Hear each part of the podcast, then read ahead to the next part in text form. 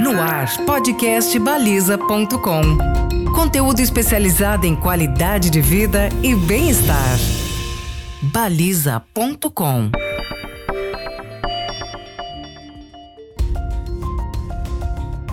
Se há décadas a sociedade caminha rumo à digitalização de processos, no último ano o desenvolvimento tecnológico foi posto à prova. Indústria, comércio e serviços aceleraram adaptações para atender a públicos cada vez mais integrados às suas telas. E ninguém ficou acima do desafio, nem mesmo a atividade pública que no Brasil é tão associada a processos burocráticos e analógicos. Eu sou Lucas Balassi para falar mais sobre a inovação tecnológica em tempos de pandemia. Converso hoje com o consultor Guto Ferreira, sócio da Solomon's Brain e ex-presidente da Agência Brasileira de Desenvolvimento Industrial, neste podcast com produção de baliza. Guto, seja muito bem-vindo. Uma divisão recorrente que surge nessas conversas é a de um mundo pré-pandemia e um mundo pós-pandemia.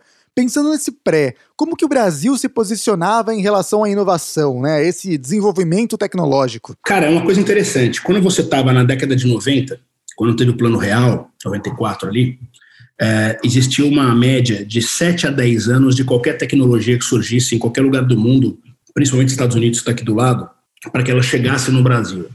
Discman, Laserdisc, enfim.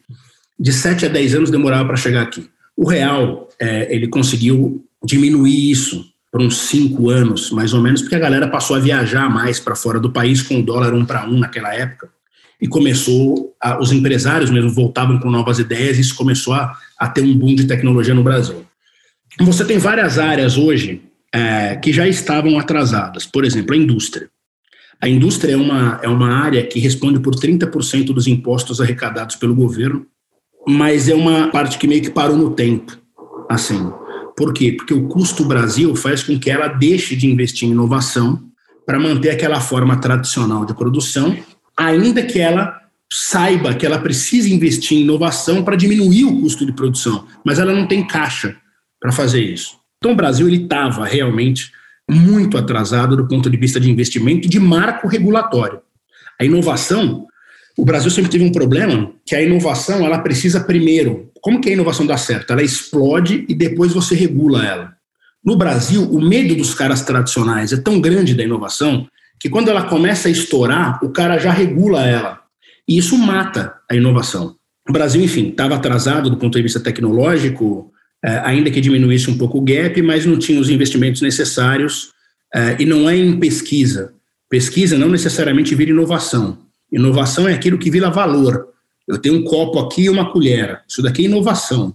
Né? Saiu da pesquisa, colocaram dinheiro, virou um copo. E esse copo foi vendido, tem um valor. A pesquisa não necessariamente ela vai virar inovação. E o Brasil colocou durante 20 anos, 30 anos, muito dinheiro em pesquisa e quase nada em inovação de fato. E qual foi o impacto da pandemia nesse sentido? Acelerou ou atrasou esse desenvolvimento?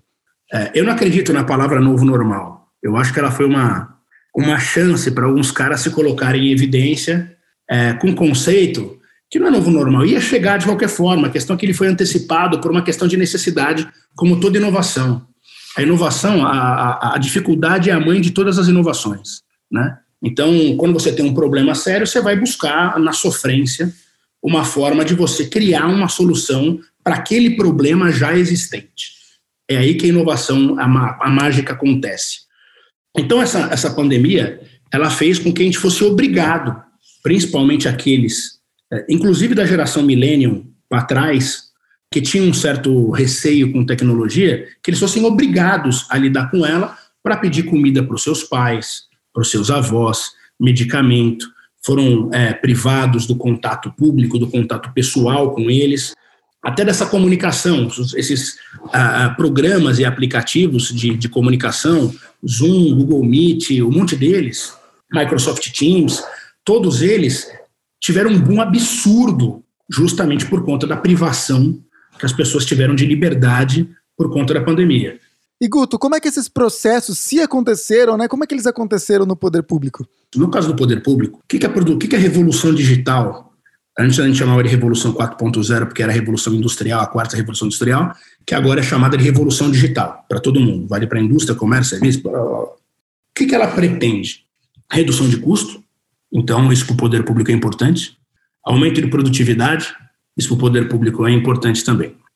É, existe uma, uma lógica no sistema, que é uma lógica perversa, de você ter o sistema inchado. Isso é uma lógica do sistema, perpetuada por décadas das pessoas que vão passando por lá e acreditam que aquilo deva ser. Então, eu tenho um gabinete com 30 assessores. É uma lógica perversa.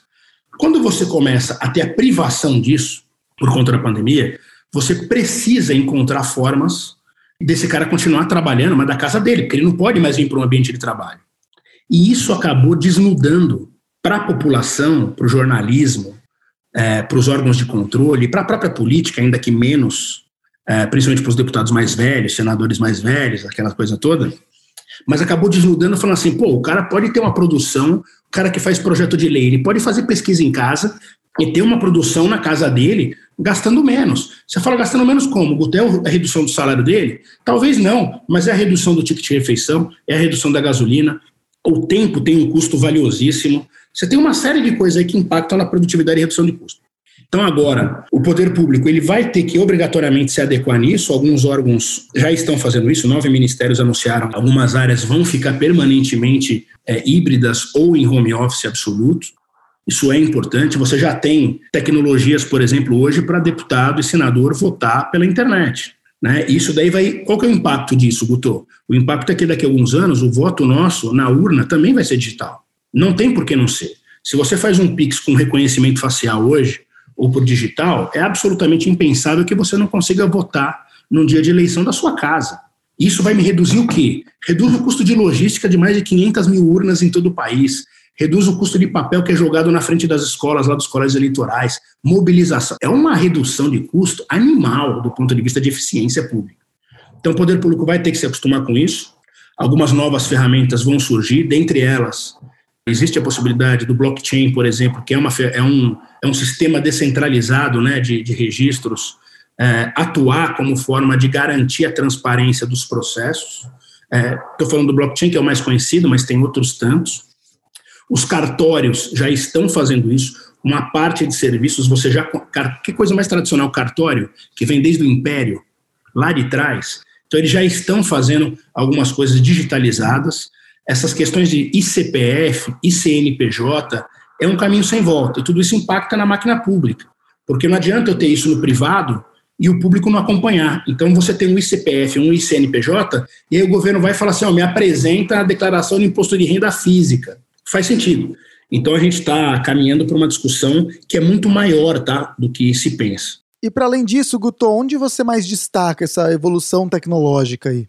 No caso do agro, o maior impacto que se teve foi que os negócios começaram a morrer no agro e aí o dono da empresa passou a ter que chamar o filho dele para ajudar. Então hoje você tem a terceira geração do agro muito presente no meio do campo. A primeira chegou lá e deu uma cercada e grilou a terra. A segunda deu produtividade, colocou os boizinhos, as plantações e tal. A terceira chegou agora e falou assim: ó, deixa que eu resolvo. Não é à toa que o mercado, por exemplo, de gado tem sobrevivido muito com leilões virtuais. Por quê? Porque se você não está podendo mais se locomover, não pode pegar passagem, não pode voar de avião para ir até um leilão, vai fazer como? Nasceram os leilões virtuais. Então, essa molecada ela acabou sendo, eu não gosto muito da palavra empoderado, mas ela acabou mesmo sendo empoderada é, por conta do, da crise tecnológica e a, as outras gerações não sabiam o que fazer. Chama os moleques que eles ajudam a resolver. Esse é um ponto. Né? No caso da política, obviamente, é, aí a máquina é forçada, porque se eu tenho uma pressão no privado, na população utilizando, e na vida pessoal do parlamentar também, porque ele é gente, ele é obrigado a usar também ele vai ser pressionado na sequência no poder público. As religiões, cara, o estudo de, do impacto tecnológico da pandemia nas religiões vai mostrar que vai abrir um campo gigantesco de possibilidades para essas religiões aí. A indústria já estava num caminho de indústria 4.0, de digitalização, pequeno. Né? Na Alemanha você tem 20% da indústria, no Brasil você tem 3% é, de, de 4.0. Mas é, acho que abre um campo não para falar de indústria 4.0 macro, mas de você entender que a digitalização dos processos ela pode resolver. Saúde, cara, saúde e educação mudou a vida, assim, simples. Telemedicina, um episódio dos, dos Jetsons O primeiro episódio que fala de telemedicina em desenho foi nos Jetsons em 1964. 64, nós estamos em 2021. 2000, final de 2020 começou a ser regulamentado a telemedicina. Olha a distância do que precisou acontecer de 64 para cá, até democratização, porra, período militar, tudo isso daí, até a gente chegar agora na telemedicina. Então, telemedicina, obviamente, muda. O que saúde, que é um plano novo, que eu tenho acompanhado também algumas movimentações aí, o cara acho que é ex-sócio da Sul América, você já faz assim, ó, você vai pagar mais barato, mas antes de ir para o hospital, você faz um, um callzinho com o médico para ele ver se é necessário você ir ou se basta você passar numa farmácia. Olha o impacto disso em desafogar as questões de, de, de hospital e acabar, inclusive, com papel futuramente, no futuro próximo. E educação é o que nós estamos vendo aí. Educação hoje é híbrido mesmo, não tem como. Daqui a pouquinho você vai poder, o professor vai falar assim: ó, podem ir embora, login tal, façam a prova, entra lá no Zoom lá e faz a prova, ou entra no Google não sei o que lá, faz a prova. Então, isso daí vai continuar acontecendo. É, eu acho que essas são as áreas principais e que vão impactar na nova, na nova realidade. Ah, tem outra área de serviços, é, streaming.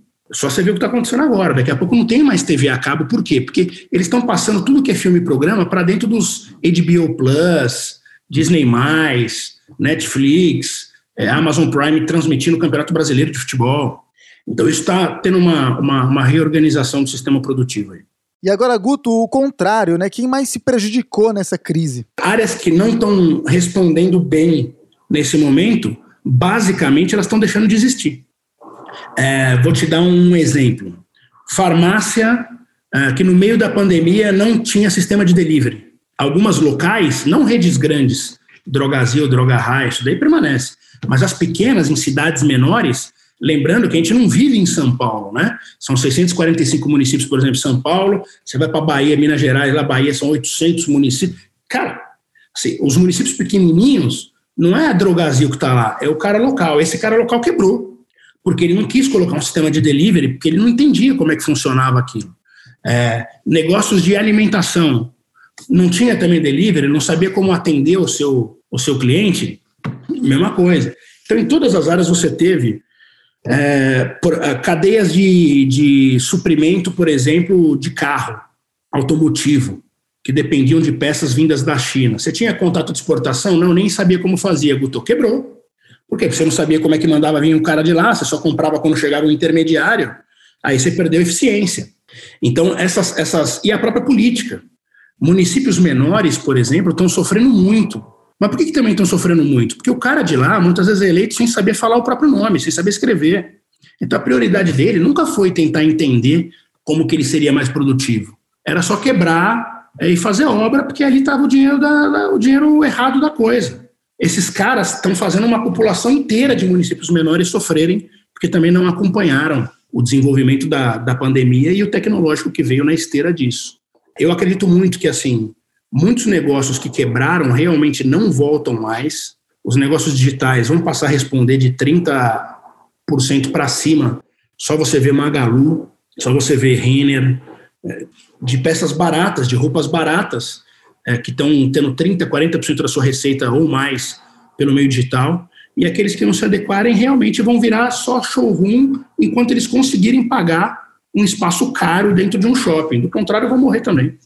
Bom, e considerando tudo isso, como é que a gente está, né, comparado ao resto do mundo? A gente está mais próximo em relação a esse uso da tecnologia? Hoje, o Brasil é, foi obrigado, todo mundo foi meio que obrigado a ser colocado um pouco na mesma página. Então, quando eu falo de Zoom, Google Meet, Microsoft Teams, etc., o mundo inteiro tem, nós também temos.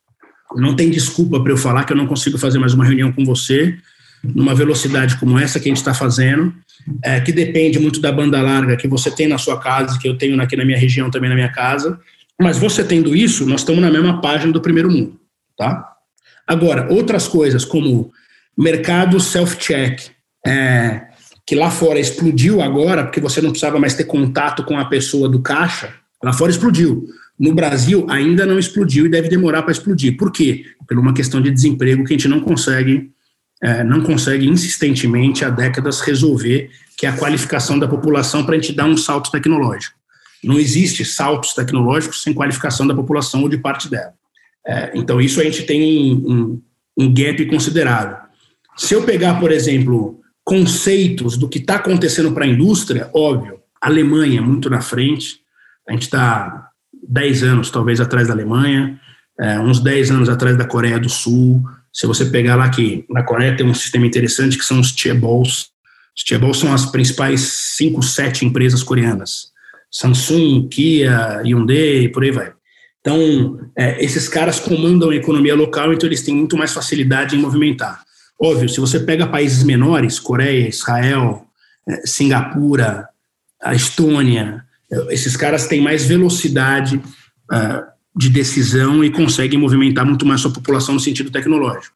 Em relação a países grandes, Estados Unidos, uh, Alemanha, Canadá, uh, o Brasil está bem atrás ainda, porque é, não pegou o boom desse desenvolvimento tecnológico antes da pandemia. Que, que eu falo antes da pandemia? Porque às vezes você tinha dinheiro para fazer, mas a tua prioridade era outra. Então você jogava dinheiro só em pesquisa ao invés de jogar no desenvolvimento de tecnologia de fato. É o lance das startups que movimentam um mercado de dezenas de bilhões de dólares nos Estados Unidos, em qualquer lugar do mundo, e no Brasil elas estão evoluindo agora. Então a gente está aí por volta de, eu colocaria cinco a sete anos atrasado em relação às grandes potências do mundo. Com o poder público, esse atraso é parecido, então?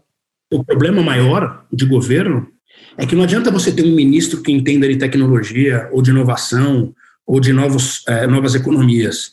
Isso daí tem que ser o presidente da República, seja ele quem for, tá? Lula, Dilma, Fernando Henrique Cardoso, Bolsonaro, não importa, Temer, não importa. Quando, enquanto você não tiver um presidente da República que compreenda a urgência da inovação ser um dos pilares de desenvolvimento do país, você não terá um país tecnológico. É a mesma coisa. Pô, Guto, como é que você vê a educação? Não adianta eu querer ter um Mac daquele tamanho que anda que nem um elefante mancando, sendo que a tecnologia está avançando muito. Quer ver um exemplo de avanço da tecnologia? Cursos de graduação fora do país não são mais de quatro anos. São de dois anos, três anos às vezes. Por quê? Porque essa geração, ela não quer ficar quatro anos dentro de uma sala de aula sabendo que ela tem capacidade de aprender o que é necessário num ritmo mais forte ao longo do tempo. Isso diminui o prazo que ela fica dentro de sala de aula e aumenta o prazo de produtividade dela para a sociedade e para os negócios. Mas a gente não consegue tocar isso no Brasil porque o MEC é uma instituição, uma organização é, idiosincrática do ponto de vista tecnológico. Esse é um dos, é um dos exemplos. Saúde. É, Poxa, eu não preciso mais hoje ter papel. Não preciso. E ele fala, Guto, pô, mas como é que você vai mudar o papel num hospital público? Não estou falando de hospital, começa com a UBS, né? Começa com o pronto-socorro pequenininho na cidadezinha, zero papel, coloca um sistema, refaz os processos e coloca aplicativo para tudo. Você vai forçar, vai ficar um mês no caos e depois de um mês ninguém mais quer voltar para trás. Então, isso, isso é um problema para a gente, sem sombra de dúvida. Bom, e para a gente encerrar, você já falou que não acredita nesse novo normal. É, para onde vamos então, né? O que, para onde que o mundo se encaminha depois dessa pandemia? Por que, que eu não acredito nem normal novo nem novo normal? Primeiro, porque é, a gente vai passar a viver o que é o normal, só que nós estávamos atrasados. Então não é um novo normal nem um normal novo. É um momento em que nós deveríamos estar e nós ainda vamos estar um pouco atrasados. O segundo motivo do porquê que eu não acredito nisso é porque é uma evolução natural para o comando da sociedade pela geração Z e da geração alfa, que está começando, está com 10, 11 anos agora, e daqui a 15 anos vai estar, tá, 20 anos vai estar tá dominando o início da, da economia ativa do país. Então, é um, é um é, não é que é um novo normal, é simplesmente o um normal.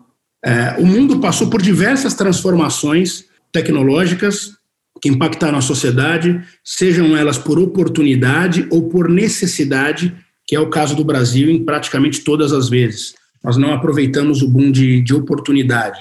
A gente sempre esperou o problema bater, a gente sofrer, para depois a gente criar uma saída para ele.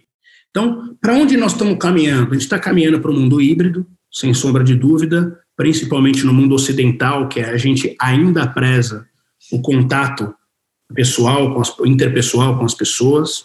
Nós estamos caminhando para um mundo de mais transparência, eu não tenho dúvida disso. Acho que o pensamento dessa nova geração é de transparência e de resultado. São duas palavras é, muito fortes nessa nova geração: transparência e resultado.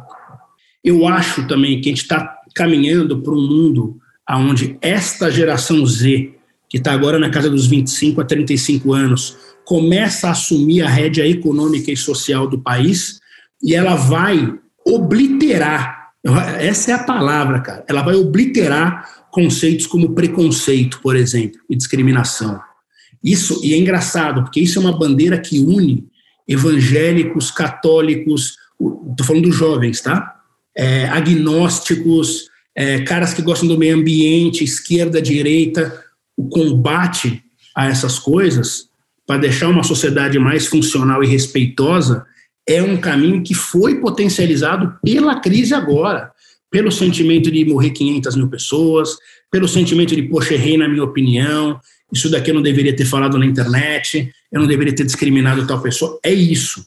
Então, acho que a gente caminha para o aumento desses conceitos, e do ponto de vista público, eu acho que a gente caminha para um embate, uma guerra mesmo, para saber se esses conceitos permanecerão ou se nós vamos ter uma reação do sistema querendo voltar a um meio mais analógico, que é onde eles controlam. Porque cada vez que é mais digital, o sistema ele passa a ser controlado por outro sistema, né? E no meio analógico eles têm total controle do sistema. Falamos sobre inovação tecnológica em tempos de pandemia com o consultor Guto Ferreira, sócio da Solomon's Brain e ex-presidente da Agência Brasileira de Desenvolvimento Industrial. Este foi um podcast com produção de Baliza. Eu sou Lucas Balassi e até o próximo. Esse foi mais um conteúdo baliza.com, o podcast especializado em qualidade de vida e bem-estar.